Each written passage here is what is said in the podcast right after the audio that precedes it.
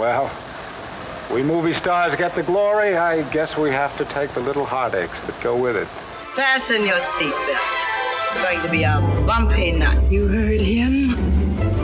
Star. Clearly, fame isn't everything. Oh, stop being such a drama king. Tell me this, do they have auditions for television? Frankly, my dear, I don't give a damn. Right, Mr. DeVille, I'm ready for my close-up. Bonjour et bienvenue dans le bulletin du cinéma. Je suis Jade et aujourd'hui pour ce huitième numéro, comme pour tous les suivants, je suis accompagnée d'Olivera. Bonjour Au programme aujourd'hui, notre top 3 des sorties streaming de la semaine et à la une, notre rubrique dédiée aux comédies de Noël. Vous avez bien mérité un peu de repos en cette fin 2020.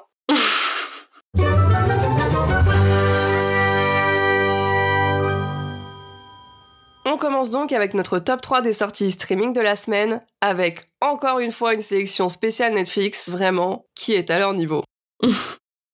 en troisième position, on a Ava, un thriller américain d'une heure 37 réalisé par Tate Taylor avec notamment Jessica Chastain, Colin Farrell et John Malkovich, qui sort le 1er décembre sur Netflix.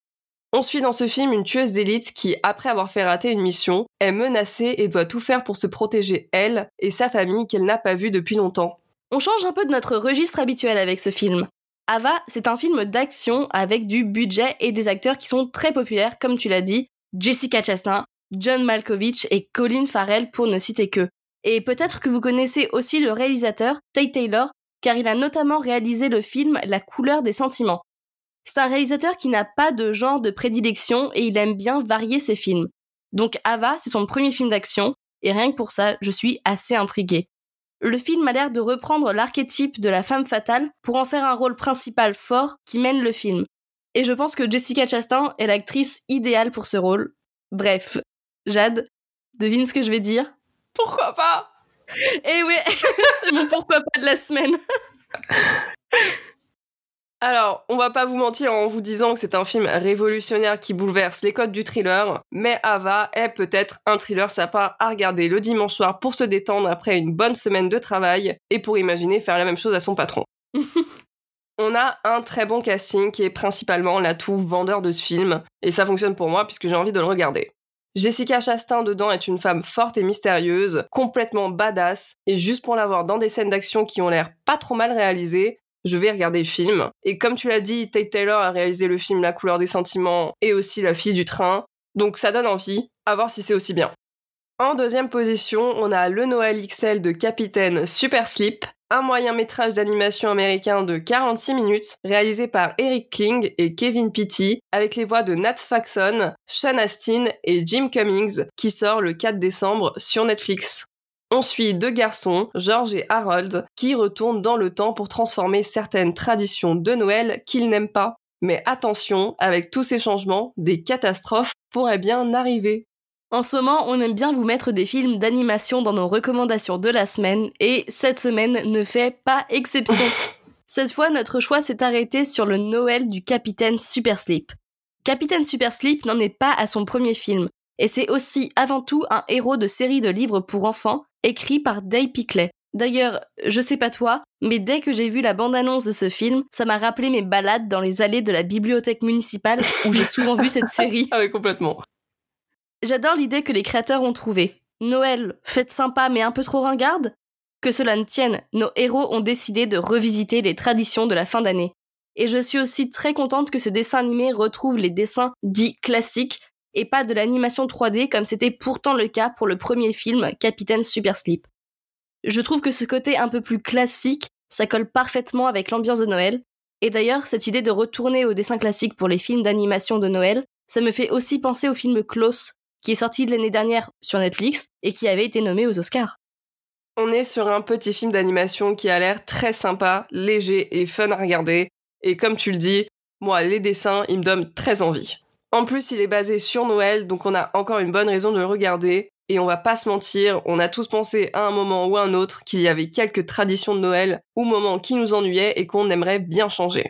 Et c'est ce que font nos deux amis, et ils créent leur propre fête. Mais des complications arrivent, et le film d'animation se transforme en film d'aventure, bien évidemment toujours avec de la comédie. Alors, je sais qu'avec le titre, vous pensez qu'on est devenu folle et qu'on vous recommande un film pour enfants, mais pas du tout. Oui, c'est un film qui peut se regarder en famille, mais pas seulement. On a une écriture du scénario et donc des blagues qui le composent qui peut convenir à tout le monde et surtout aussi nous faire rire, même si on n'est pas des enfants. et enfin, en première position, vous l'attendiez tous, on a Manque, un drame américain de 2h12 réalisé par David Fincher avec Gary Oldman, Amanda Seyfried et Lily Collins qui sort le 4 décembre sur Netflix. Manque est un film biographique sur le scénariste Herman J. Mankiewicz. On suit alors l'histoire de cet alcoolique notable qui essaye de finir à temps le scénario de Citizen Kane d'Orson Welles tout en ayant son point de vue sur le Hollywood des années 30. Ah, le film que j'attends le plus cette semaine et je te l'avoue, un des films que j'attendais le plus cette année. Comme beaucoup de gens, j'adore David Fincher, qui est le réalisateur de mon film préféré, The Social Network. Et oui, j'ai réussi à le placer. j'aime les sujets qu'il traite, j'aime ses réalisations précises, propres, presque impeccables, et ce que ça apporte aux histoires qu'il met en scène. En plus du réalisateur, le sujet du film me tente énormément. Comme j'ai déjà dit ici, J'adore voir l'industrie du cinéma dans les films et pouvoir découvrir l'envers du décor. Ici, Fincher s'attaque à une grande figure du cinéma que je ne connais pas assez à mon goût. On aura donc ici une figure de l'artiste tourmenté, incompris, qui ne souhaite qu'une chose, écrire et terminer son scénario. Alors là, Netflix frappe très très très fort. On a un film magnifique en noir et blanc avec des lumières contrastées qui subliment les personnages, des plans minutieusement construits au millimètre près, J'imagine même pas toute la préparation, le génie que ce film a demandé. Mais aussi qui aurait pu attendre autre chose de ce réalisateur incroyable qui est David Fincher. Je pense que c'est pas toi qui vas me contredire. non. On suit une lutte pour le pouvoir, une course contre la montre. On découvre le fonctionnement d'Hollywood pendant son âge d'or. C'est palpitant, excitant, saisissant. Je pourrais complimenter ce film pendant des heures.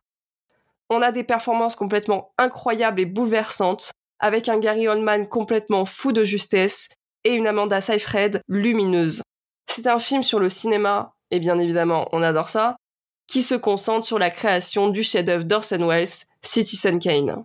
Aucun autre film n'aurait pu lui rendre hommage mieux que ça, et c'est quasiment sûr, ce film va être très présent aux Oscars 2021.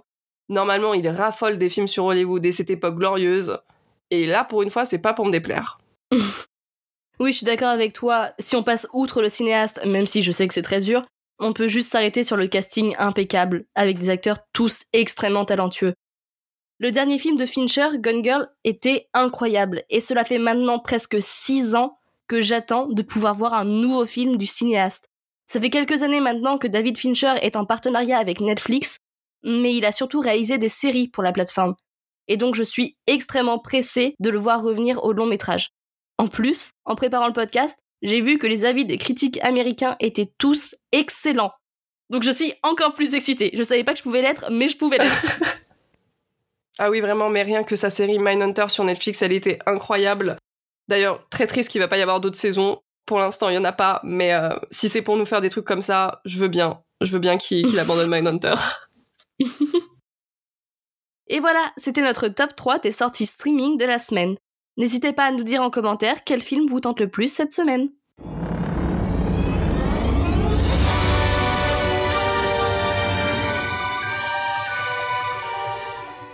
Ça y est, on est en décembre, on est officiellement dans la meilleure période de l'année. non, je dis pas seulement ça parce que mon anniversaire est en décembre.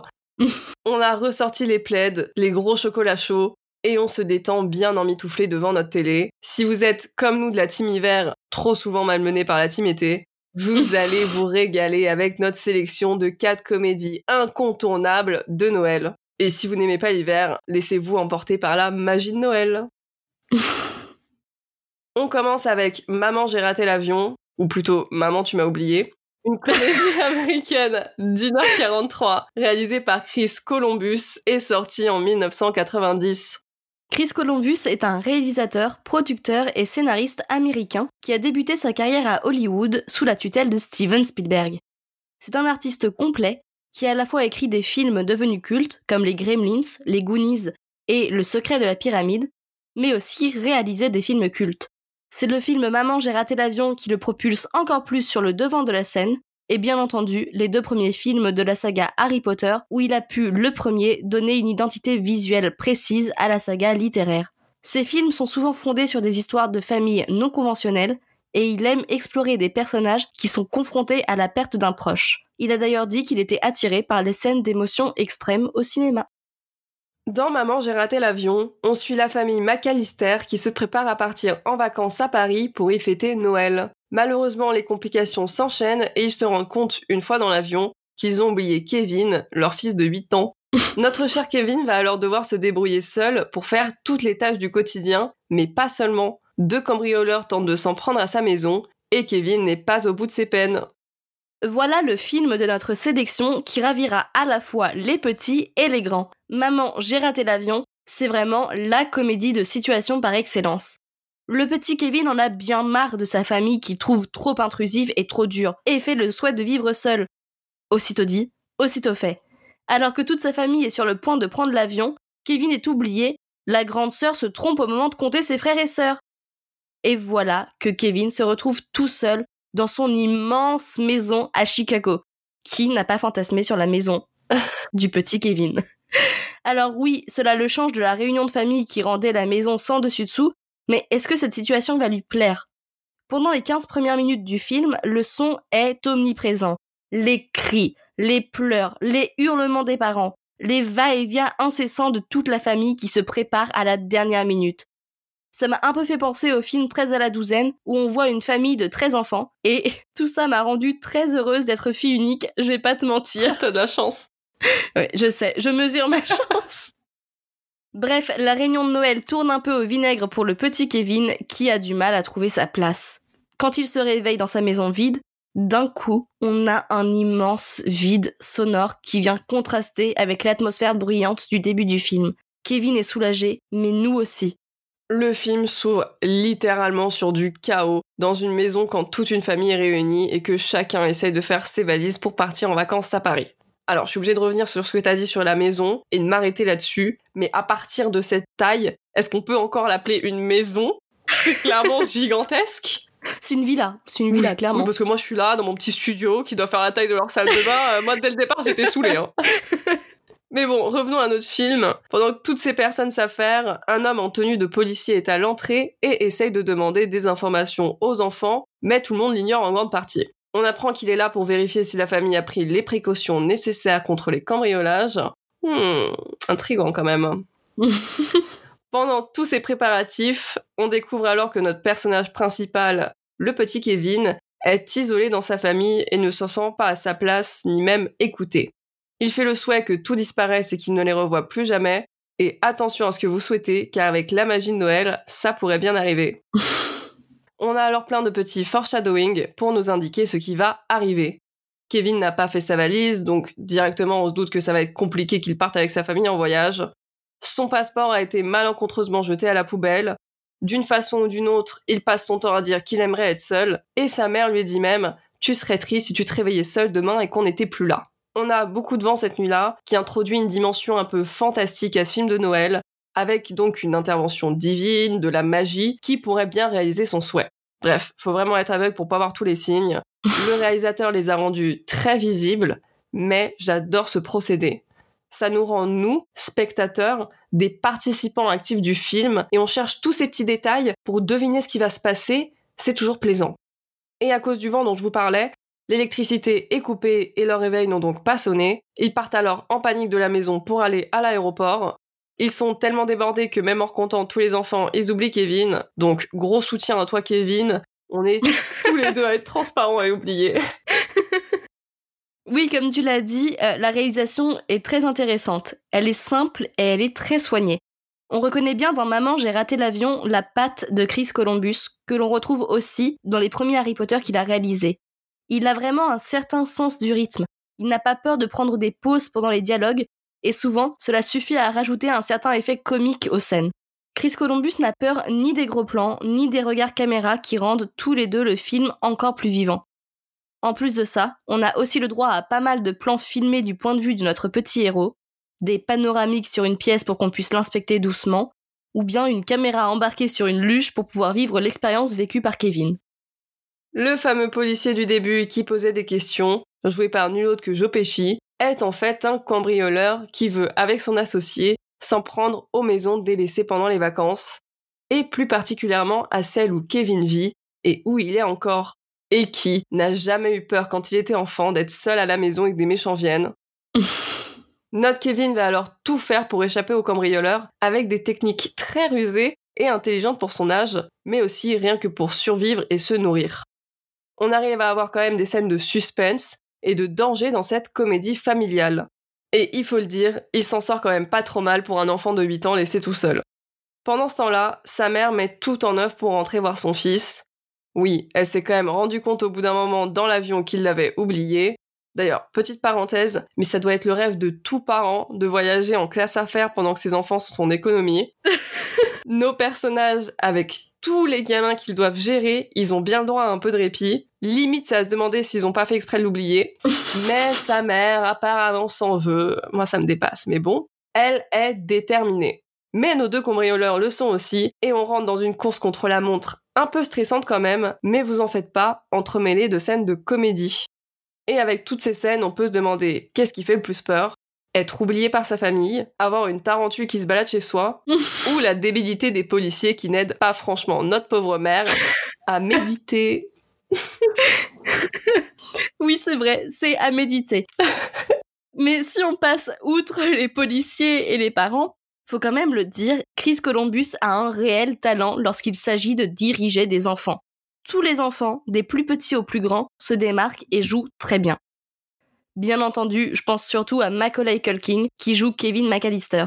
Il est très drôle et vole la vedette aux acteurs les plus confirmés, comme Joe Pesci. Kevin est un personnage qui n'est pas du tout dans l'esprit de Noël. Comme il le dit, Christmas sucks, c'est-à-dire Noël, ça craint. C'est vraiment, comme on dit, une petite gueule d'ange, mais au caractère bien trempé. Bon, par contre, on nous montre quand même à plusieurs reprises le petit garçon tiré avec un fusil. Alors oui, c'est des fausses balles, mais quand même, on verrait pas ça dans un film français. Ah bah les États-Unis, hein, encore une fois. Hein. mais ce que j'ai vraiment bien aimé dans ce film, c'est la manière dont sont caractérisés les enfants, car c'est quand même très véridique. Ils se racontent des histoires qui font peur sur leurs voisins et se cachent pour l'espionner. Et honnêtement, alors attention, c'est le moment où je révèle un moment bizarre de mon enfance. Quand j'étais petite, je faisais la même chose avec ma sœur.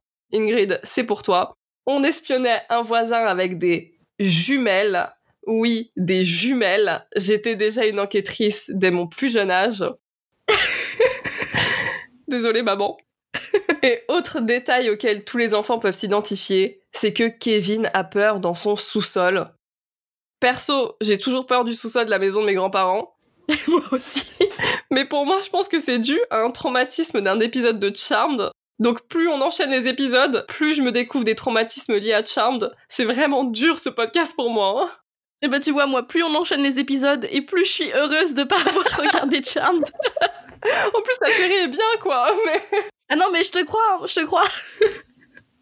et enfin bien sûr, quand Kevin se réveille seul dans la maison, il est très heureux d'avoir fait disparaître sa famille. Tu m'étonnes aussi, un peu de calme après tout le chaos, ça fait pas de mal. il en profite alors pour manger et regarder tout ce qu'il veut. Il fait tout ce qui lui était normalement interdit. Et si ça, c'est pas le rêve de tous les enfants, on a aussi une deuxième intrigue avec le voisin dont on vous parlait tout à l'heure, qui lui faisait peur et qui est assez touchante. Au final, c'est vraiment un classique de Noël qui nous rappelle l'importance de la famille, de l'amour et de l'empathie, tous des thèmes de films de Noël. Ce film réalisé en 1990 n'a vraiment pris aucune ride et reste toujours incontournable pour Noël. Franchement, si moi j'ai pu le regarder et l'apprécier alors que je suis pas fan des enfants, vous allez l'adorer ou adorer le revoir. Et qu'est-ce qu'un film sans référence et clin d'œil cinématographique? Et là, on en a une au film Aime le maudit de Fritz Lang. On vous laisse la découvrir.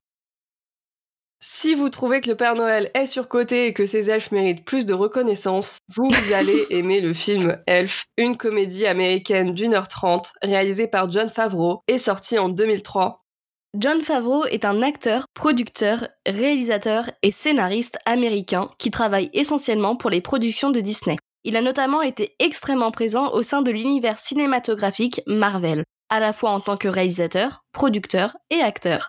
Après avoir démarré une carrière d'acteur où il se démarque par ses rôles comiques, il s'essaye à la réalisation au début des années 2000. Il a notamment réalisé Zatura, une aventure spatiale, le premier et le deuxième Iron Man, et plus récemment les nouveaux remakes du Roi Lion et du Livre de la Jungle. Pour lui, tous les réalisateurs devraient avoir démarré leur carrière en tant qu'acteurs, car cela permet d'apprendre des réalisateurs qui nous dirigent pour ensuite développer son propre style. Notre histoire commence quand un bébé, un petit orphelin, se glisse dans le sac du Père Noël et atterrit chez les elfes. Il décide de le garder et de l'élever et le nomme Buddy. Mais une fois adulte, Buddy est bien inadapté au monde des elfes et son père elfe adoptif est bien obligé de lui révéler la vérité sur ses origines. Buddy se lance alors dans une quête à la recherche de son père biologique, un éditeur antipathique, à New York. Elf est une très bonne comédie qui reprend tous les archétypes de Noël. On a les elfes, bien entendu, mais aussi le Père Noël, les animaux du pôle Nord qui parlent et les humains grincheux qui ont pour beaucoup perdu leur joie de vivre. Hmm. Ce film joue avec un décalage constant. On voit souvent les elfes débarquer dans le monde des humains, mais dans Elf, tout l'humour vient de l'inversion. Que deviendrait un humain dans le monde des elfes? Et que deviendrait cet homme si, une fois adapté au monde des elfes, on lui disait qu'il doit retourner vivre parmi ses semblables à New York? J'ai beaucoup apprécié la manière dont le film assume totalement son manque de budget pour les décors. Le pôle Nord a été recréé en studio et ça crève les yeux. Et finalement, au lieu de nous déranger, cela rajoute encore plus un côté décalé et appréciable au film. Le gros point positif, c'est bien entendu Buddy et l'interprétation qu'en fait Will Farrell. Buddy, dont le nom veut quand même dire copain en anglais, c'est un éternel positif. Il a grandi avec la joie autour de lui, sans jamais se rendre compte qu'il était différent des autres elfes. C'est la joie de vivre incarné. Il nous dit d'ailleurs qu'il adore sourire. Cela est évidemment dû au fait qu'il a été élevé au pôle Nord où les elfes vivent dans une positivité constante.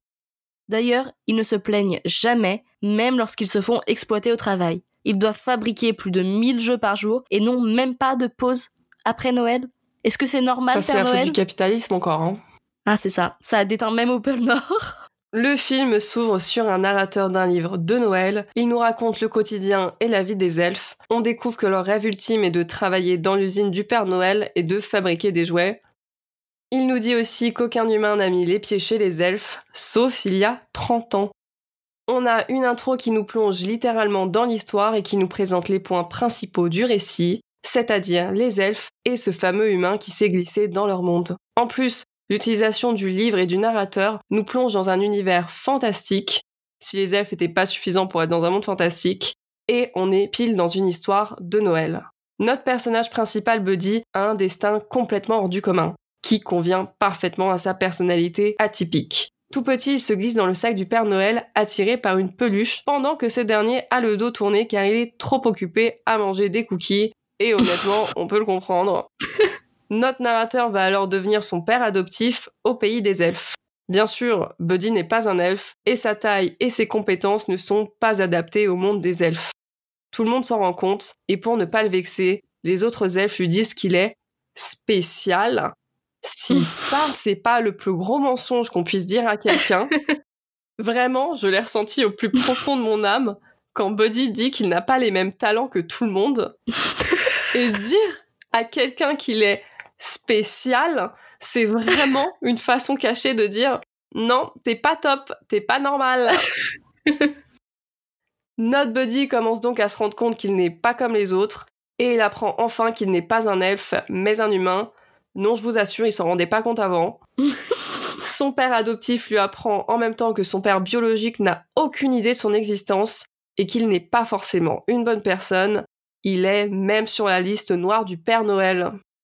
Pour partir plus en détail sur les personnages, Buddy est un personnage très maladroit, assez bébête, qui nous exaspère par moments, mais il est si touchant par sa gentillesse, sa positivité et son innocence. D'ailleurs, sa relation avec son père adoptif est assez attendrissante, car on sent tout l'amour qu'il se porte.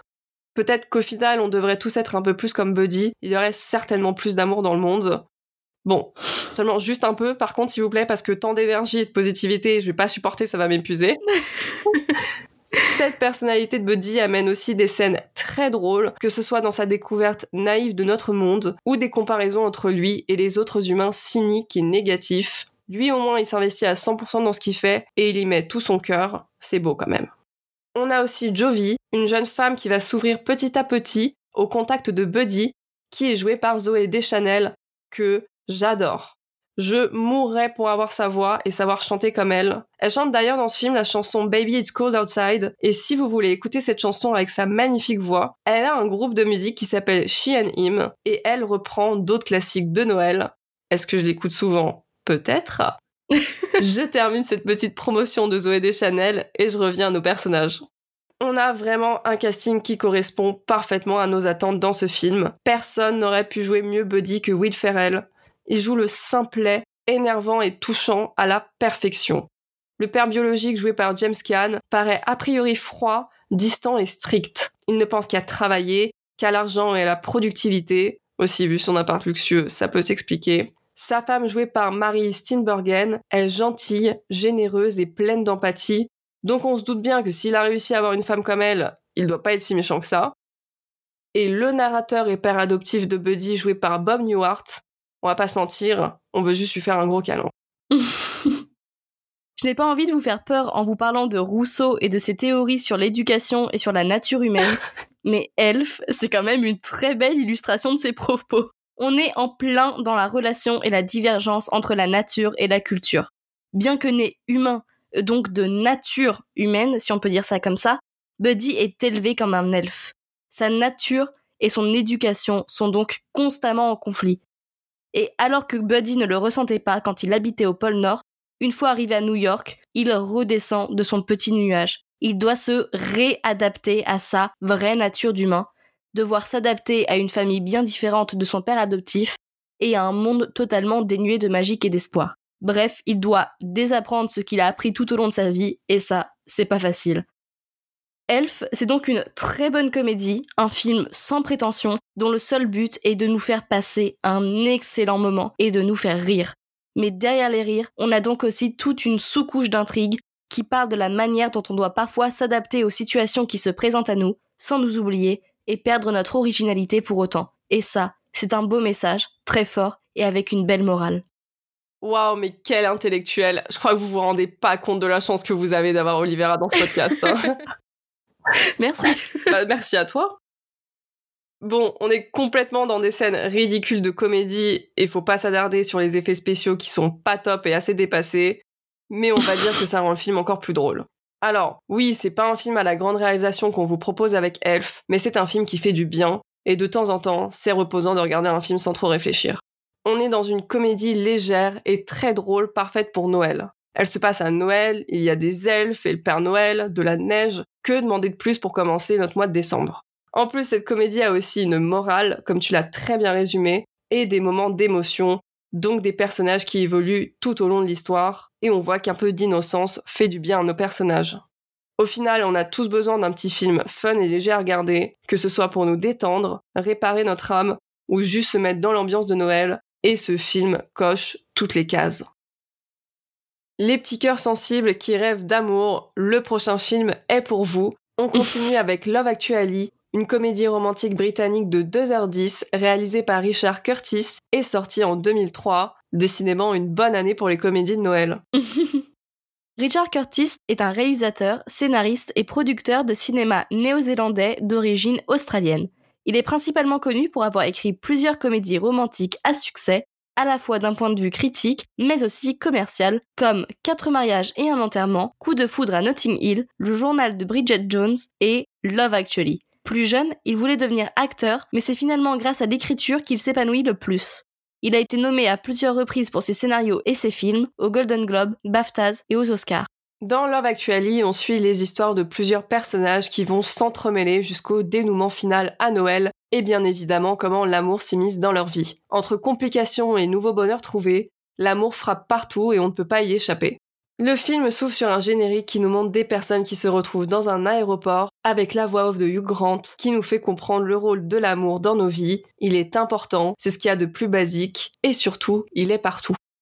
Love Actually est un film choral qui s'étale sur 5 semaines jusqu'à Noël. On va alors suivre les histoires de plusieurs personnages les unes à la suite des autres et on nous les présente tous avec le thème sous-jacent de l'amour. Alors maintenant, j'espère que vous êtes prêts parce que je vais vous résumer les intrigues de chaque personnage. On s'accroche. Ça va être long.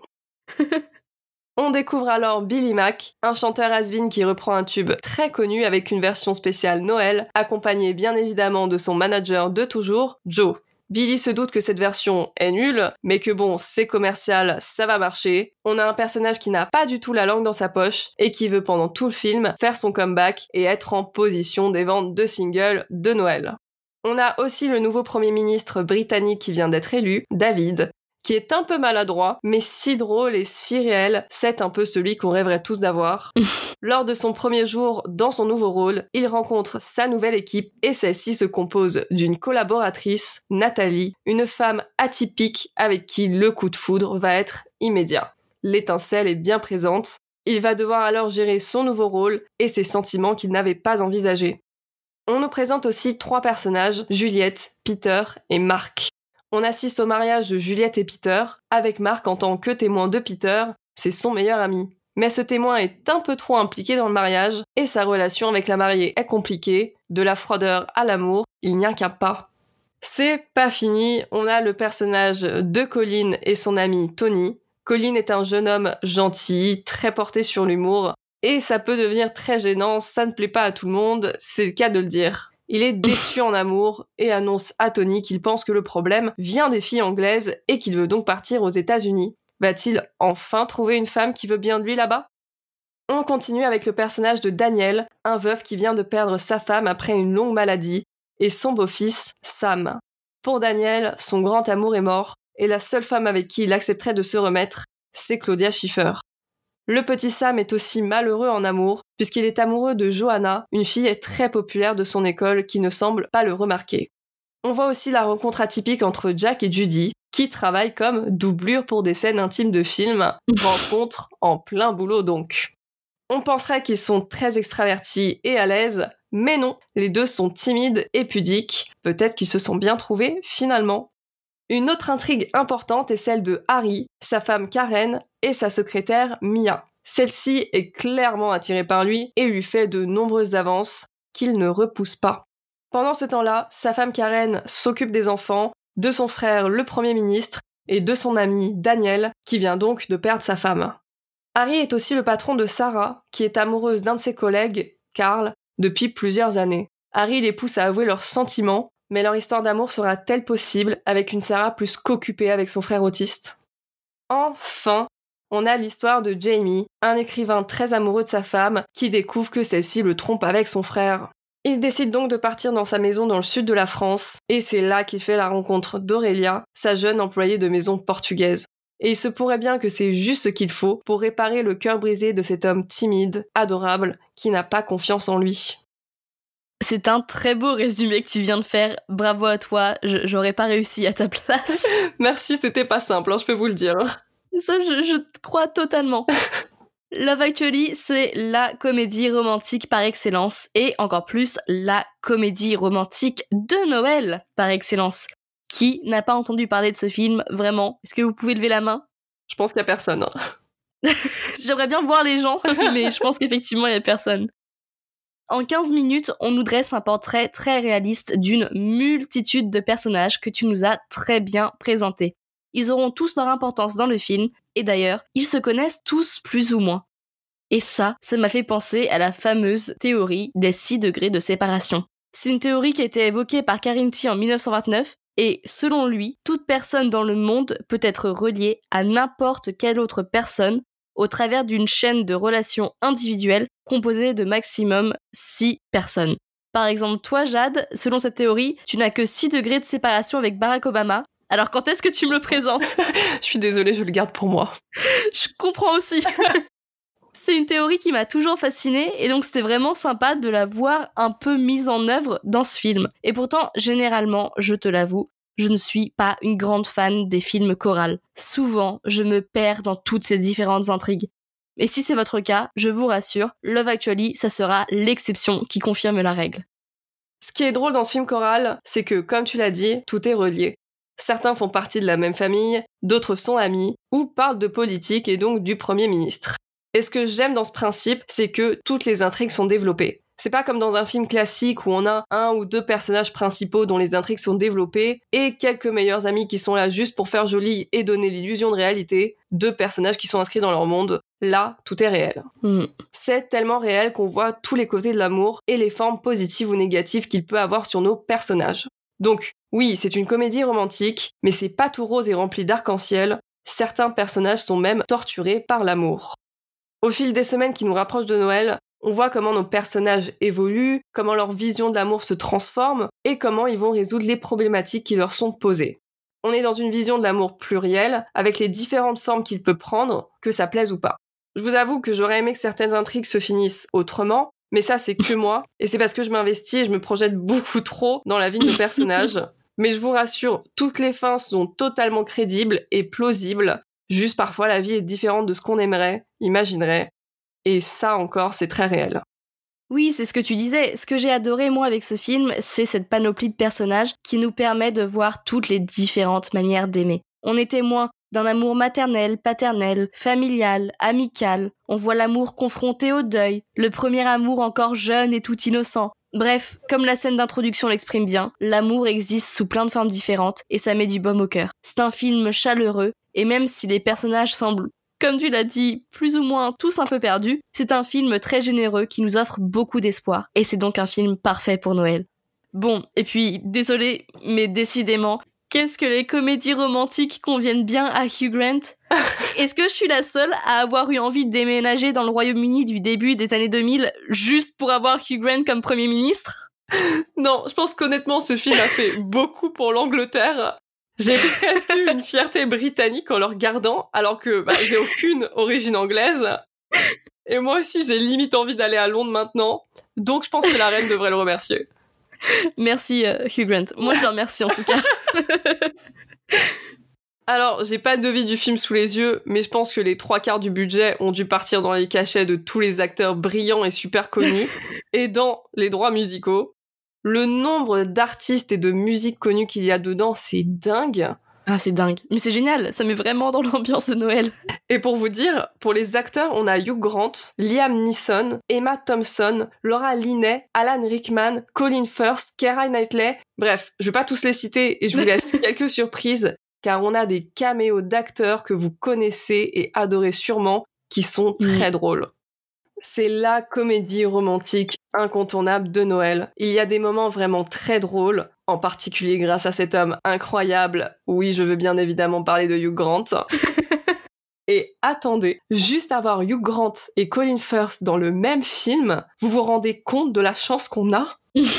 Love Actually sera disponible le 15 décembre sur Netflix et Amazon Prime Video, donc si vous l'avez pas déjà vu, c'est pile le moment pour le regarder. Vous détestez passer Noël en famille Ça tombe bien, les personnages du dernier film dont on vous parle aujourd'hui aussi.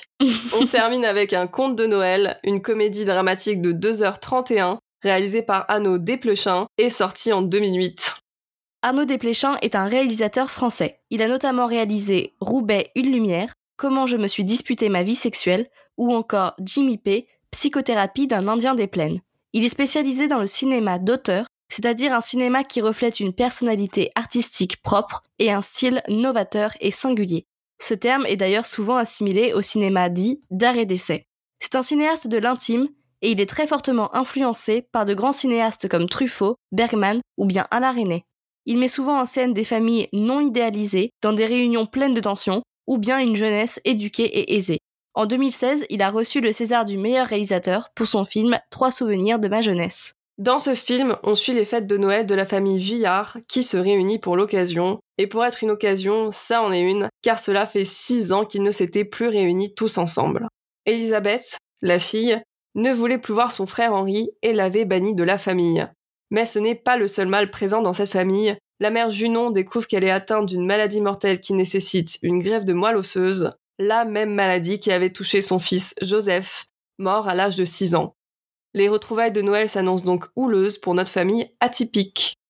Noël, c'est bien entendu synonyme de fête de famille, mais que faire lorsque les réunions de famille ne sont plus synonymes de joie, mais de malheur et de cris constants? C'est là toute la question que pose Arnaud Desplechin avec un conte de Noël. Dès le début du film, une voix off nous explique le début de l'histoire de la famille, et ses propos sont illustrés par des marionnettes en ombre chinoise. C'est très beau, poétique, émouvant et décalé. De la même manière, différents cartons nous présentent les différents enfants et leurs problèmes, un peu comme lorsqu'on lit la liste des personnages d'une pièce de théâtre.